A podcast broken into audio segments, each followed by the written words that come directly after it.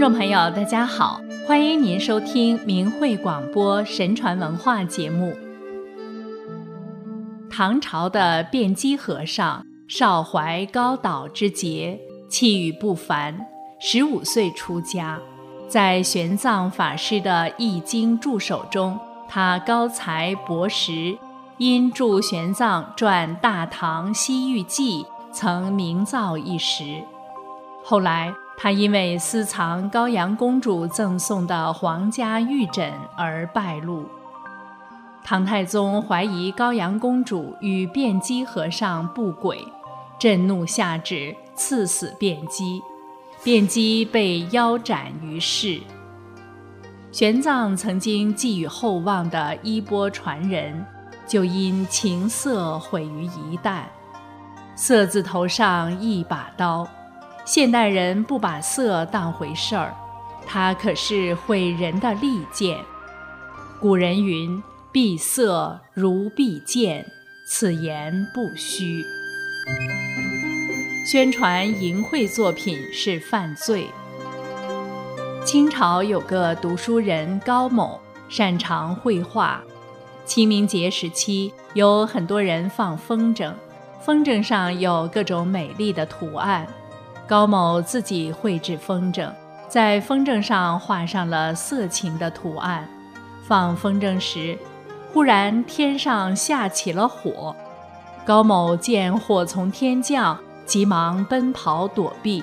可这火像长了眼睛一样，追着高某，把他烧得焦头烂额，容貌都毁了。明白人都知道。高某因绘制色情的图案，招来了天火毁容。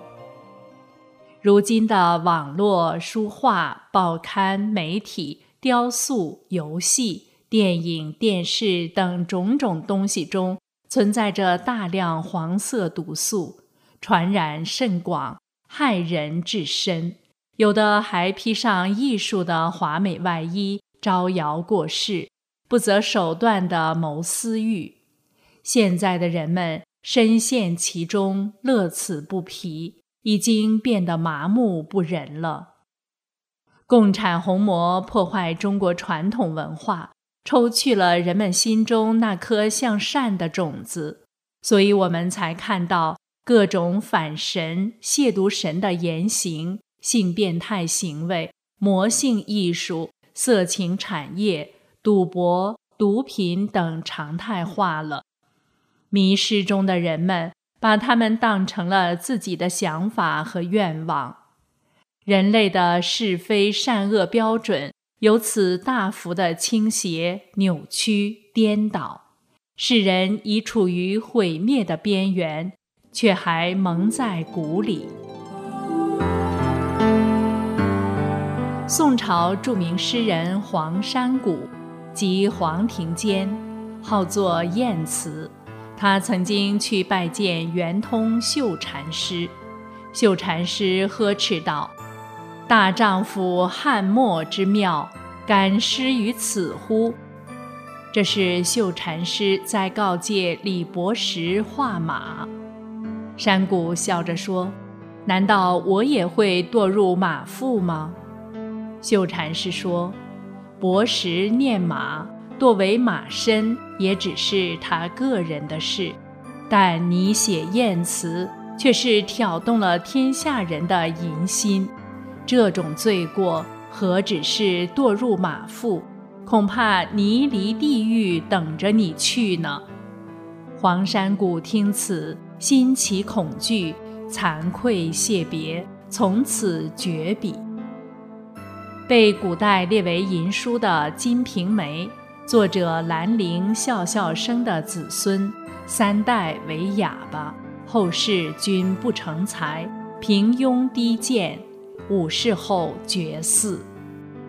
传播色情资讯的行为是大罪，挑动天下人的淫邪之心，让人的旺盛精力在淫邪中消耗，迷失在红尘中。传播者因此毒害大众产生的业力，也会回到传播者身上，因而损害自己的事业与寿命，并殃及子孙。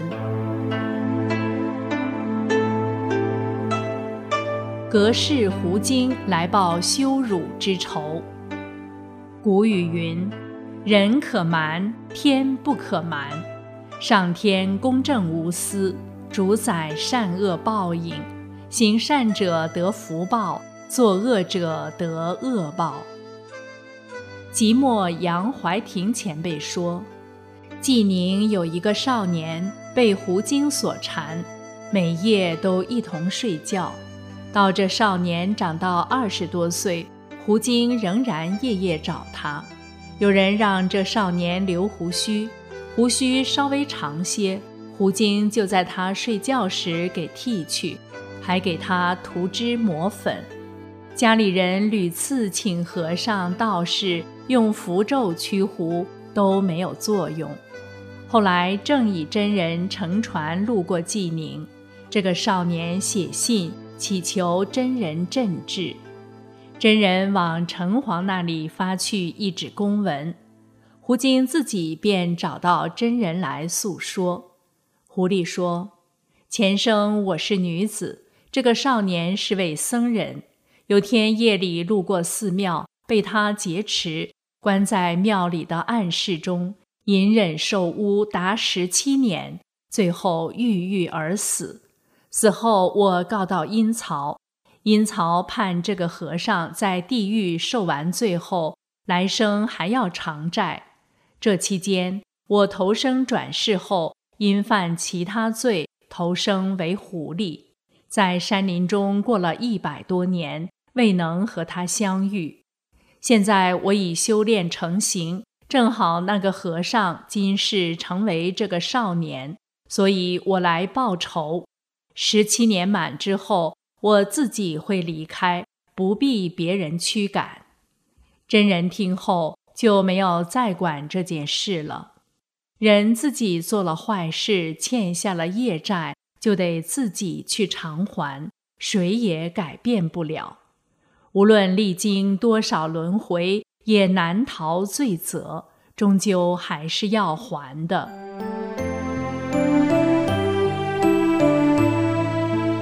千年老道难过色欲，招来杀身之祸。老道在山中修行了六百多年，从未踏足人间。下山给县令千金治病，见小姐貌美，把持不住，心生了歹念，用隐形之术潜入小姐闺房，行不轨，招来杀身之祸。唐朝时，潭州即密云县有位吴县令，家中有个十六七岁的小女儿，出落得亭亭玉立，容貌更是倾国倾城，是县城中的第一美人。吴家女儿这一年忽然就卧病在床，昏迷不醒，请了许多名医来诊治，用了各种办法都不见效果。后来请来密云县城北山中的老道士，老道给小姐开了药方，小姐吃完药两天后病就好了。吴县令对道士千恩万谢，送了许多金银给道士，老道士当场就拒绝了。吴县令为表谢意，就请道士在家中小住一个月。可是没几天。吴家小女每天在闺房中刚刚躺下，迷迷糊糊中就感觉有人进到帷帐中抱着她，一连十几天都是如此。吴家小女将此事告诉了她母亲，于是吴县令就让家仆将女儿的床铺搬到了自己房间隔壁，在墙上挖了一个小洞观察。到了第三天半夜间，吴县令忽然看到女儿床铺的帷帐被掀开，他上前去抓住了这个人，带到家中正堂审问，一看，竟然是那个北山老道。老道士也后悔不已，哭诉道：“看来老道该有此劫，唉，算来老道马上就要一千岁了，虽然过了金银这一关，却终究没能过得了美色这一关，还是修为不够。今天要命终于此，随你处置吧。吴县令非常愤恨，让人将道士带出去斩了。对于修行人来说，断欲尤为重要。无论是达到健康的身体，还是百脉皆通，都需要能量来加持。修行人不能断绝淫欲，就好比是蒸沙做饭，虽然把沙子做熟了，终究还是沙子。而不能成为米饭。人生百年，转眼即空。人肉身的死亡，并非生命真正的死亡。元神还会轮回转生，守住心中的那个真念，才能再续机缘。闭塞如闭剑。很多人本来有很好的前途。但因为有了淫邪的念头，或做了淫邪之事，不但功名失掉，此后一生都潦倒不堪，甚为惋惜。也有的人改过自新而得福报的。明朝一个叫吕清的人，平日喜好谈论淫秽之事与偷窥妇女，到三十岁时贫穷到极点。两个儿子相继死去。有一天，吕清忽然暴毙，原来是他已过世的祖父有意恳请冥王把他暂居到阴间去看一看，并气愤地对他说：“我们家两代积善，你命中该有巨万的财富，没想到你心爱美色，口眼都在造孽。”福报都快要折尽了，我恐怕你会真的犯下邪淫恶事，那么我们吕家的后嗣就没有指望了。吕青辩解说：“我知道奸淫别人妻女会得到绝嗣的报应，所以只是局限于谈论或偷窥而已，并未真的犯下实质性过错。”旁边的民官告诉他。凡是人动了邪淫的欲念，就是大过。天神会如实记录申报，不会隐匿或漏掉人的一丝一念。阳世间的法律太宽松，而阴间的法律却更严厉。过了一会儿，鬼族们带了许多犯过淫邪罪恶的人来，让冥王发落。听到有人因此而变乞丐风雅，有的变娼妓眼瞎，有人两世为牛，有人十世为猪。吕青吓得毛骨悚然。明官告诉他，还有比这更严重的，千万不要贪图片刻的欢情而失去人身，应该要闭塞如闭剑一般。吕青被放回阳间后，从此尽力行善，并把阴间的所见所闻刻印成文，用以警醒世人。十年后，终于改变了命运，连续生了两个儿子，而且家财万贯，非常富有。吕洞宾曾告诉弟子：“前世不犯淫。”今世登大魁，至显位，光宗耀祖。今世如果有人坚守贞操，不犯淫欲，不仅得现世福报，也会影响来生。